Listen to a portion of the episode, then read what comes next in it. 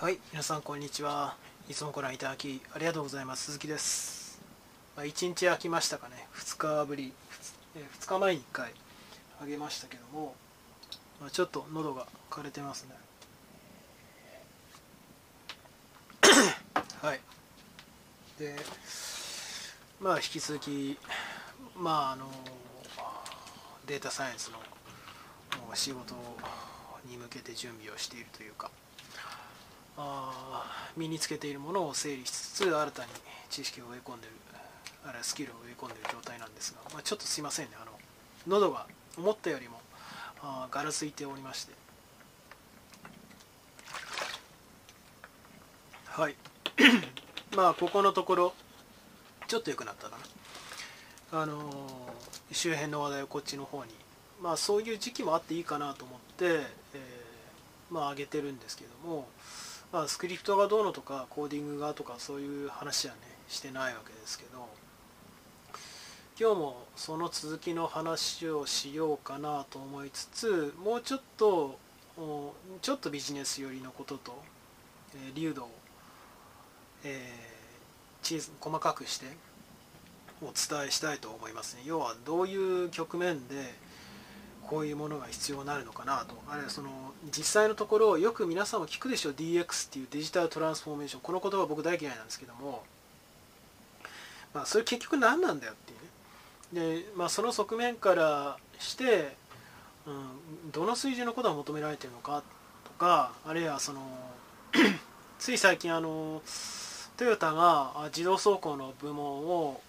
ライドシェアの会社リフトから買ったわけなんですけど、まあ、僕はこれはもう泥船かなというふうに思ってるんですよね。えそうなの？とトヨタが自動走行の技術を本気で追求するのはいいことなんじゃないのっていうふうに思っていらっしゃる方もいらっしゃるかもしれませんが、まあ、その辺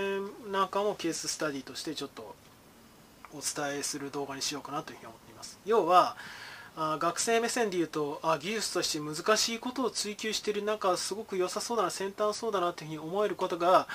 あかもしれないけれども実実のところはそれをそもそもお金なんのとかよくよく冷静になって考えてみなさいよと。まあ、その勉強で一生懸命しているあるいはいわゆる真面目な学生であるはあるほどやっぱ近視眼的になっているので、まあ、状況を把握できないっていう子は多いと思うんですね。そもそも実態を知らないっていう。だからその辺も踏まえた上での話を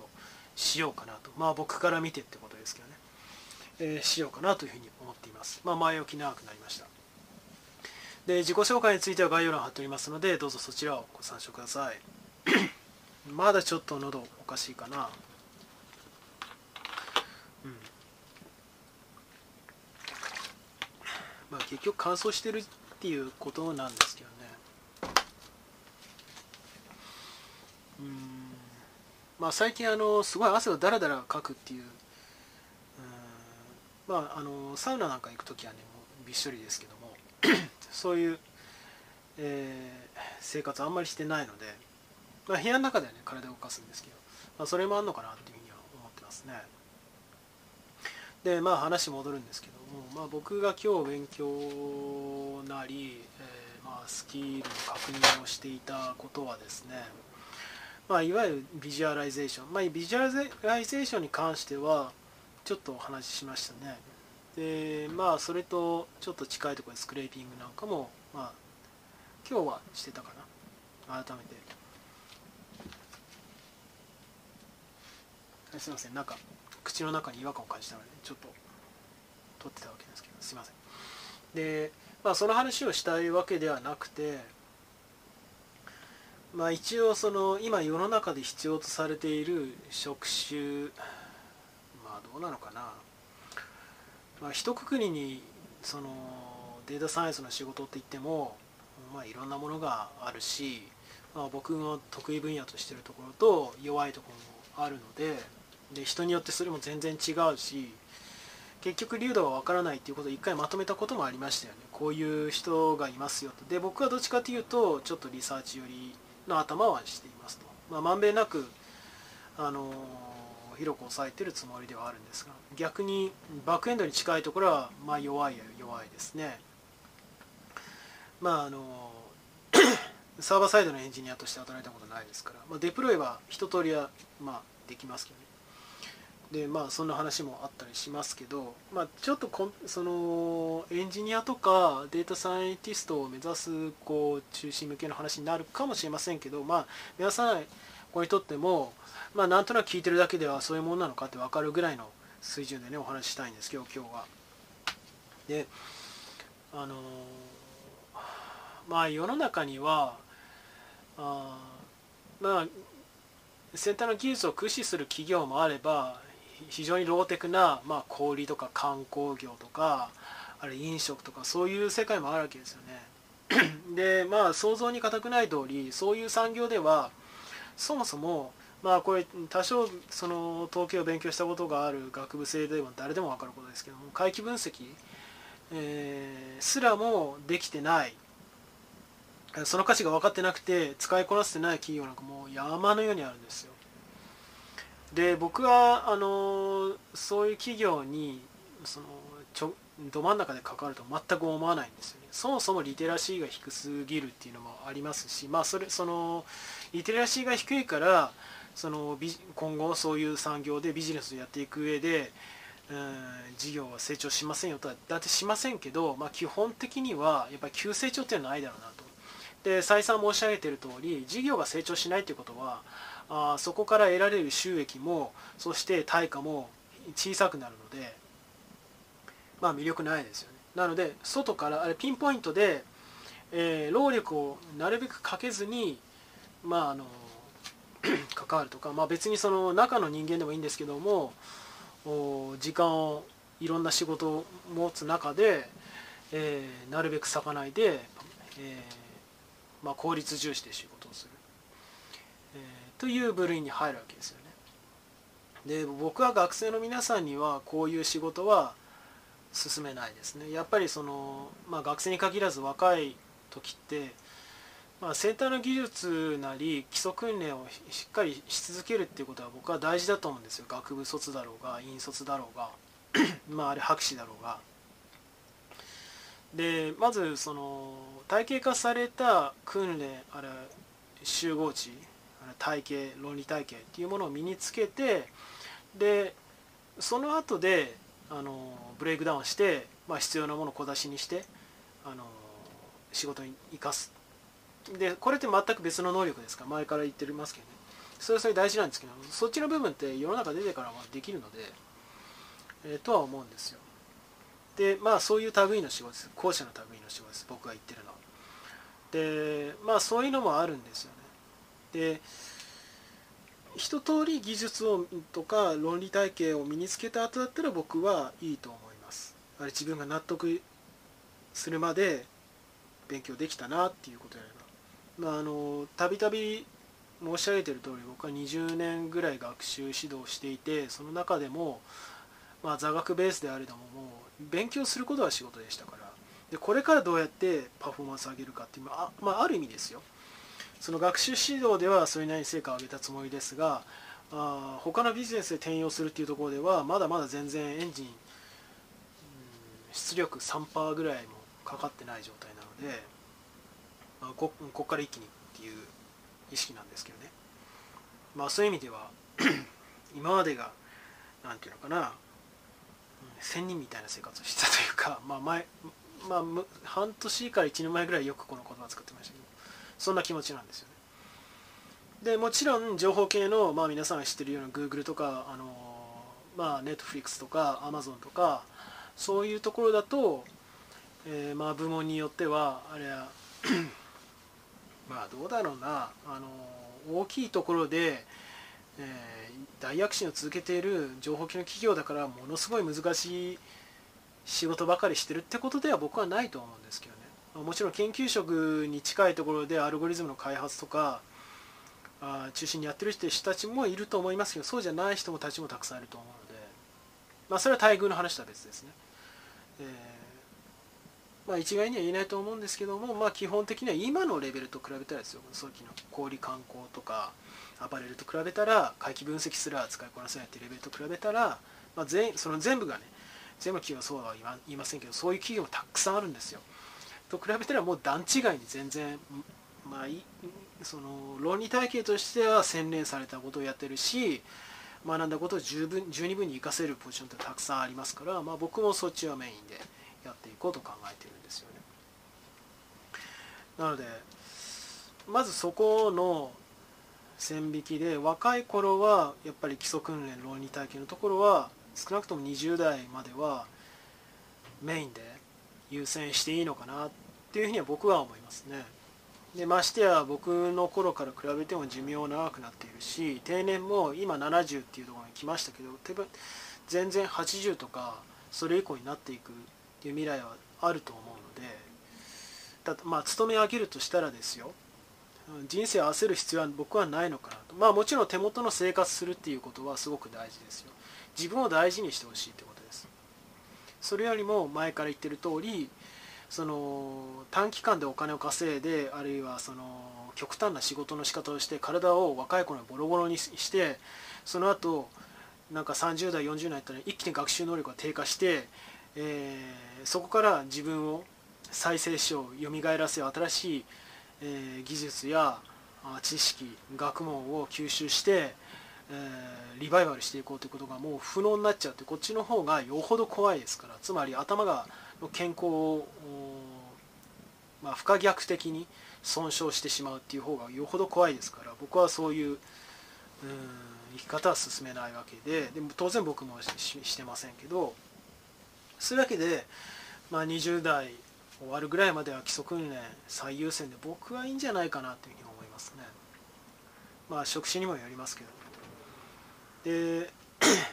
じゃあそのビジネスとの接合点が大事じゃないかっていうとそんなこと全然ないわけですよ。そっぽ向いていいかっていうとそうじゃないわけですよね。で、まあ、要はその優先順位その都度の優先順位の問題ででも別に30過ぎたからじゃあすぐできるようになりますよ。あれそのそっちにシフトしたからあのまあ、いわゆるビジネスの嗅覚とか言う人もいますけども身につきますよ、まあ、嗅覚じゃなくて僕は検証能力だと思う訓練だと思いますけど。うんまあできない人もいるわけですよ。もともと向いてないっていうのもあればそれまで全然そういうことを考えてこなかった。基礎訓練が大事だと言ってますがあのそのビジネスとの接合点を考えなくていいっては全く言ってないですからね。で往々にして、え、この接合点っていうことを考える上でまあ基準としてはあまあ似たような話は何回もしてますけど2つぐらいあるかなと思うんですよ。で1つはもちろんその学んだ論理体系をどうやってはめ込むかっていう話とそもそも皮膚感覚としてこういう局面こういう状況においてはこの要素が確実に足りてないよねっていう確信を持つこと。でそこにはその往々にして人肌感覚に近いところやっぱり神経科学とか心理学領域の視点あれすでに実証されているような裏付けっていうものもできれば参照しつつ裏を取るっていうことはやっぱり大事だと思うんですけども純然たる論理体系である数学や物理コンピューターサイエンスでは計測不能なあるいはその補足不能なことだと思うんですよね。なので実はこの2点ってそのコンピューターサイエンス要するにそのステムだけやっててもどうにもならんっていうところがあるわけですよ。で今までの世界観と違うところはこれをいわゆる営業とかマーケティングのある人たちがあ経験則であるいはいわゆるあの実務経験になるもの。僕はこれ相当うさんくさいと思ってますけどもその尻尾をつかむとかかするっていうことをずっとやってきたわけです。でもそれってサイエンスではないわけですよね。実証されてないわけです。で実証されてることあるいはビジネススクールでそういうことをケーススタディと学んでしてして学んで多分どどうやらそういうことらしいんじゃないかっていうでもそれも裏付けないですよ。経験則の集合体でしかないですからケーススタディって。でそれを大幅にリニューアルしつつあるのがおそらく今の前後、まあ、56年ぐらいかなというふうに思うんですよ。一気に進んでますけど。でまあそこも大事になるだろうと、まあ、もちろんその何でもかんでも自分で全部できる人なんていませんから。でもそういう肌感覚とか価値物の価値を認められる力実感できる力がないとやっぱり共同できないですよね。まあ言ってしまえば自分の中の人間らしさとか何が健やかなのか健やかな判断なのか健全なり賢明な判断なのかっていうものを育てていかないとまあ手遅れになるっていうそういうことですよね。まあ、もちろんそのとにかく自分は技術の中に埋没してそれだけ考えていけば幸せなんだっていう人も、まあ、世の中には変わり者中心に多いですから、まあ、否定はしませんけど僕はちょっとごめんだなっていうふうに思うわけですね。当然ながらそうなっちゃうと爆発的な価値を生み出すっていうところの中核にいるのはまあ難しいかなと思いますね。でまあそういうわけだいぶ話長くなりましたけども小売とかね観光とかそういうところだとまあ導入できる技術の水準とは極めて低いし別にその仕事に価値がないとは言わないんだけどもメインでやるべき仕事では少なくともしっかりと論理体系なりその学問として収めてあるいはそれを生かしたいと誠実に生かしたいと思っている人間にとってみれば中核として大幅に時間を取るような領域では僕はないと思いますね。でまあ、もう一つそのトヨタがリリフトから自動走行部門を買収したっていう話をケーススタディとしてしたわけなんですけどこれが報道されたのが昨日なんですよでリフトっていう会社は、まあ、ライドシェアをやっていて日本では法的にまだ認められてませんけどまあゴミみたいなそのイノベーションの速度なので、まあ、僕は語ることはないんですけど日本に関して、まあ、リフリフトとウーバーあたりもやってますよね。で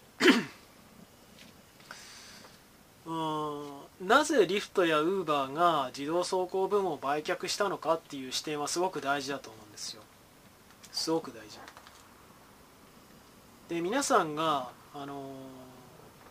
まあ報道でも去年かなり強調する特に後半秋ぐらいだったと思いますけど2030年35年には世界中で全世界的にもう燃料自動車全廃しましょうっていうねそういう目標をじその、まあ、温暖化を意識するに対するというビッグイシューに、えー、備えるためにそうしましょうっていうことを、まあ、合意形成をなぜか急速にしたと。まあ、別にやること自体を褒められそのまあいいことだと思いますけどそうなるとタイムリミット10年程度で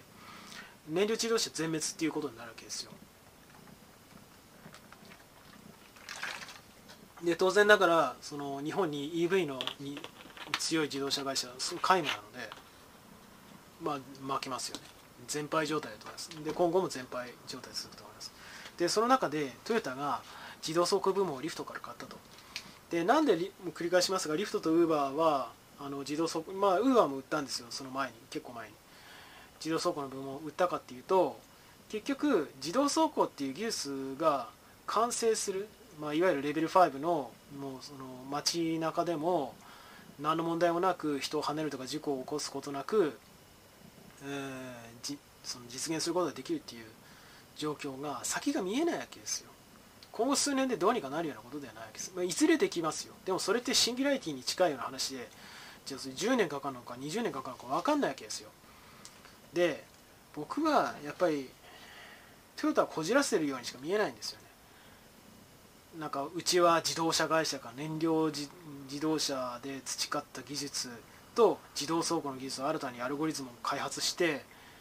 えー、我が物とすれば今後も安泰だろうぐらいのすごく安直な発想をしていると僕は思いますね。で何よりそもそも EV が強くないのにそんなことやや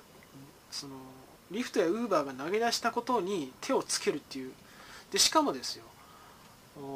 日本の機械学習なりディープラーニングの技術ってアメリカには到底かなわないわけですよ。到底かなわない状況でそういうことをねやっている。でとどめが、うんまあ、やっぱり僕はですね自動車乗らなくなると思います。なぜか。だって皆さんもう乗らないでしょ。自動車に魅力感じないでしょ。僕はとっくの昔に感じてないですよ。まあ、この前免許の更新行きましたけどめったに乗らないですし、まあ、ゴールド免許ですけど、まあ、ペーパー気味ですけどね、まあ、事故を起こさないですけどね。たまにたまにしか乗らない。全然魅力感じないですよね。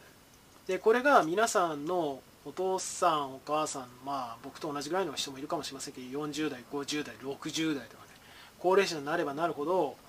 なんかね自動車を運転してなんか走り回ることによに一定のその喜びを感じる人たちっていうのがたくさんいてももちろんその週末にドライブをするとか楽しいっていうのはありますよ。海岸線沿いはね。あのあんまり車の通りが少ないとこを風を切って走るっていうのは、まあ、楽しいと思いますし。でも別にその街中走行するの全然面白くもなんともないしストレスがたまらないわけですけど車大好きって人もたくさんいるわけですよ。皆さんないでしょ。でまずそのそこに喜びを感じないっていうのは大前提としてある。でそでメンテナンス維持費も高すぎるし全然割に合わない。娯楽としても割に合わなすぎる。いや他にお金かけたいとかいくらでもありますよってでさらには自動走行の技術が普及したならばそもそも人が運転する必要ないわけですよ。でしかも危険だしそもそもね。なんでそそんなためにお金もかかるし危険も犯さなきゃいけないし何より疲れるし注意力を割くのに。でもうちょっと言うと体も衰えますしね。歩かない。歩かなくなるとかちょっとした移動も自動車に逃げるとか。まあ不健康ですよ。いいことないわけですよ。でそこに来てとどめが自動走行っていうことで運転しなくていいんだったらまあしねえよなっていうそれだけですよね。でこれが前もこれに関しては僕申し上げたんですけど法人部門つまりあのロジスティックス貨物輸送に関しては残ると思うんですよ自動車って。必要ですから。まあ例えば空輸であの半導体の類なんかを輸送してでそこから空港からあ自動走行でトラックなんかでね積んでどこかの工場に輸送するとかそういうのはね全然むしろこれからも残ると思うんですよ。でも人間があえてトラックの運転手の皆さんがもう寝る時間を惜しんで働く必要は全然なくなる未来。でそれは多分幸せだと思うんですよ。人間らしい生活ができるようになるって他の仕事をすればいいっていうことで。でまあそういうことを考えるとそもそも個人向けの自動車っていうのが全く売れなくなるわけですね。まあ、要は僕から見てみると、まあ、トヨタ何考えてるか分かりませんけど自分で自分の尻尾を食ってるようにしか見えない。だ少なくとも僕は自動車を買おうと全く思わない。個人向けのね。業務用は話別ですけどねまあ多分何も考えてないと思いますけどね自動走行なるものに夢を見ている高齢者が大企業にいかに多いか自動車会社にって僕は知っているので、まあ、自殺行為かなとか思うわけですよね。でそのいろん今ちょっとその小売りの話とか情報系の企業と全然違うよねとかあるいはその今の自動車会社の話なんか、まあ、いろんなレイヤーの話そのレベルのリテラシーも導入されている技術の水準の全然違いますって話しましたけどもまあやっぱり僕はその仕事を選ぶ上では今の2番目の情報機能企業そのそのプロダクトそのものを売っている情報情報系のソフトウェアなりウェブサービスそのものでそそこにあの 訓練した機械学習のモデルをデプロイしてであるいはそのシステムとして自社でプロダクトを持ってでそれを売るっていう企業がやっぱり強いと思うし関わるべきだと思いますね。でサブでこっちのそのローテクの企業に関わるっていうのは全然それはいいと思うんですよ。労力を割かずして。で学生なり若い世代の皆さんからしてもまあ僕もそうです年齢関係ないですけどね。常にあの先端の技術を追っかけたり頭を思考を洗練させたりとかアップデートしていくっていうところが中心にあるべきだっていうのはね。特にサイエンスっていうものを、えー、自身の競争力にしていく。まあこれからもほとんどの人間はそうなると思いますけどね。エンターテイナー以外は。文献なるものが必要なくなるっていうのはあのいわゆる実務経験とか現場感覚だけで、えー、やってきたことを心理学や神経学が代替しようとしているっていう、まあ、しし始めてるっていうこととね結びつけて申し上げましたけどということはやっぱりサイエンスがエンジニアリング側の人間だけが必要となって実質っていうふうになってくるのはもう間違いないと思うんですよ。ただしエンターテインメントの領域を除いてね。っていうふうに僕は思う感じ思うというか感じるわけですよ。そのなんていうかな。あのまあこれはないよなっていう未来の可能性を一つずつ潰していくとですね。消去法的に自然とリズムでそうなってくるなと。じゃあこの自動車会社みたいなものっていうのはどうその燃料自動車の、ね、自動車会社的なものってどうなっていくかっていうとまあ関わらない方がいいかなと思いますね基本的には。まあ、こっちはこっちでなんか伝統工芸みたいな形で残るっていうその道も一つあるんですよ。まあ、クラフトに近い、まあ、アートに近い領域で勝負してるとこもありますけどででもまあずっと小さいままですよ。なんかデザインハウスみたいなそういう規模ですよね。でこっちはどうかっていうとでかい産業ででしかもそのもうなんていうのかな後に引けなくなっている山ほどあって、まあ、下手に首突っ込むと心中しちゃうっていう。であの基本的に軸がその自分が磨くべき先端の技術あれバランスの取れたまんべんのない、えー、技術その科学を学ぶ。それそれ洗練し続ける。でかつこっちなんかにその関わりながらケーススタディとしてビジネビジネスの検証の仕方っていうのを少しずつ上乗せする形で学びつつでこっちに関してはこれと比べると難易度高いですね、まあ、でかい組織っていうのは面倒くさいところが多いですから。今言ったような状況ですから。もう話を聞く限りで面倒くさいというふうに感じられた方が多いと思うんですけども。でもこっちである程度その訓練されたらこっちを制御しやすくなると思うんですよあの個人として関わらない別に中に入ってもいいんですけども。でもずっといるっていうのは自殺行為と僕は思いますけどね。まあできるできるとかまあ訓練するっていう価値はあると思うんですよね。ただずっといるっていうのは危険だと思うっていうのは再三注意しておきますね。まあそういうでも技術的にはこっちよりもたくさんのものが組み込まれてますよ。でもビジネスとしてはまあ伸びないよねっていうそういう世界ですよね。となると結局ここが一番大事だと。情報系企業が一番強いねと少なくとも現状ではそうだよねと。あるいはそれと隣接する神経科学や心理学領域のことを、まあ、社会実装している企業が今後強くなってくるだろうねって話になるわけですよというように僕は現時点では捉えてでもっていうと、まあ、宇宙開発なんかも加えていって、まあ、宇宙開発もね、あのロケットサイエンスも正義の技術なんかも前から言ってる通りデータサイエンスと密接につながりがあるそのえまあ、物理を中心としたエンジニアリングと直結してるのでやっぱりここなんですよね。ということを考えると、まあ、自然と答えが見えてくるのかなというふうに思いますよね。で現状日本はですねあのもう没落しつつありますからこの辺で事務方の人がマウント取りまくってるわけですよ主に老害の類が。でまああの結局高齢者って時間が経てば死ぬのでつまりこの組織もろともなくなっていくわけですよ。まあその予兆があの始まってるのがもう電通とかねあるいは東芝とかそういう企業なわけですけど僕この2つは特に関わらない方がいいということを強調しておきます。まあ僕の個人的な意見ですけどねでその子会社なんかも同様です。まあということはここで今小規模はさておいて中規模ぐらいでしかも新しめでのところだと僕は消去法的に考えると一番センスがあるし、まあ、できればもっと言うと外資なり、まあ、僕が関わるとして企業っていうのは、まあ、GAFA の資本が入っている日本の会社なんですけども、まあ、それはもうカルチャーはほとんど GAFA ですからでこっちに関しては国内資本ばっかりですよね。まあやっぱり潰れていくわけですよ。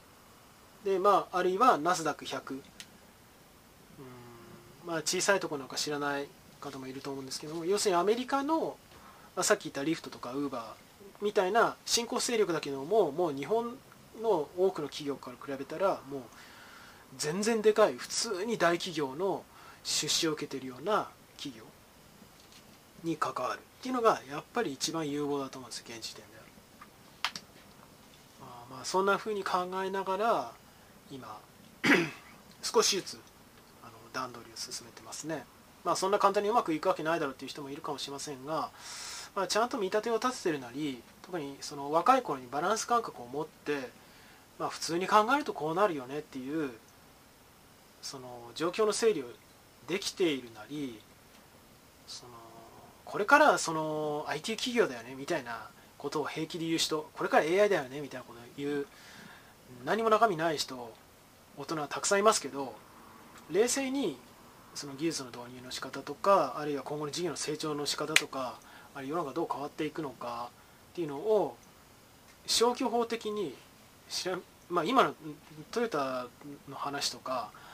まあ、すぐ分かったと思うんですけど考えれば誰でも分かるっていう目線から伝えてる人そんないないと思うんですよね。なのでこういう話をしてみました。あ僕は有名人がこう言ってるからとか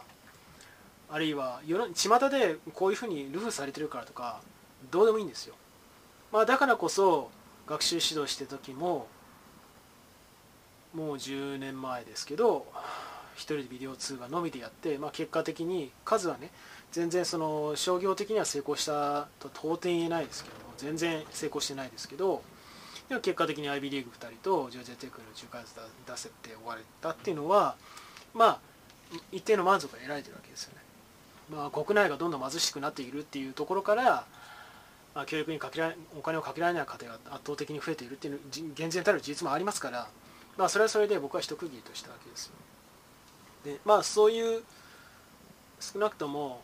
リベラルな、まあ、今までになかったものを結果として出せたあるいはその副次的に人物が養ったり機械学習と出会ったりっていうこともできたと思ってるんですよ。で特に若い頃はその学生に限らず社会人に限らずまあこれ学生向けのチャンネルですけど、まあ、学習している方向けの対象っていうことで話してますけどとにかく未来を見ることが大事だったんですよ。ただしその宙に浮いた未来ではなくて足元から、まあ、もちろんね今現時点はここにあって未来はこんなじゃ10年後とかでもいいですよ。その時にまあ足元の1年2年ぐらいまではまあ大体は正確なイメージができるとしても、まあ、その後ってまあよくわかんないこうなるかもしれないしこうなるかもしれないしみたいなのがあるとしてもこうならないとか横ばいで買わないよねみたいなことに対してまあ現時点でモアベターな見立てっていうのはまあ普通はできるんですよね。でもそこに対してバイアスをかけまくる大人ってやっぱりいるわけですよ。それはあかんなと思って。でそれは皆さんが今の時点ここでしょ？でもその皆さんのご両親からしてみればもう過去からのここの過去の20年30年前を現時点あのここの幅を一時点として捉えて未来を見てるっていうそういう古い頭をしてる人たちが圧倒的大多数なんですよ。これから IT の時代 AI の時代だとか言っていて中身全然わかんないニューラルネットワークのスクラッチで書けないとかね。どころか PyTorch とか TensorFlow ですらあのモデル訓練できない。あの40代50代30代20代の人がもう山ほどいるわけですよ。その人の言うことなんか何も信用できないわけですよ。で言葉にも現実味がないわけですね。で非常によろしくないです。で僕はやっぱり今言ったようなもう普通にしらみつぶしに現実的な着地点を考えるとそうなるよねっていう話をしたくて、まあ、このチャンネルもまあやってるつもりはあるんですよね。というわけでまあもう30分過ぎちゃいましたけどもう考えながら話したらこんぐらいになりましたね。えー、まあまあ直近の3本4本ぐらいのデータサイエンスの話とは違いましたけど今今の時点で思っていることをちょっとお伝えしましたね。まあ今日はこんなところで終わりにしておきましょう。では最後になりますがよろしければチャンネル登録および高評価の方をお願いできれば幸いです。では今回この辺で。バイバイ。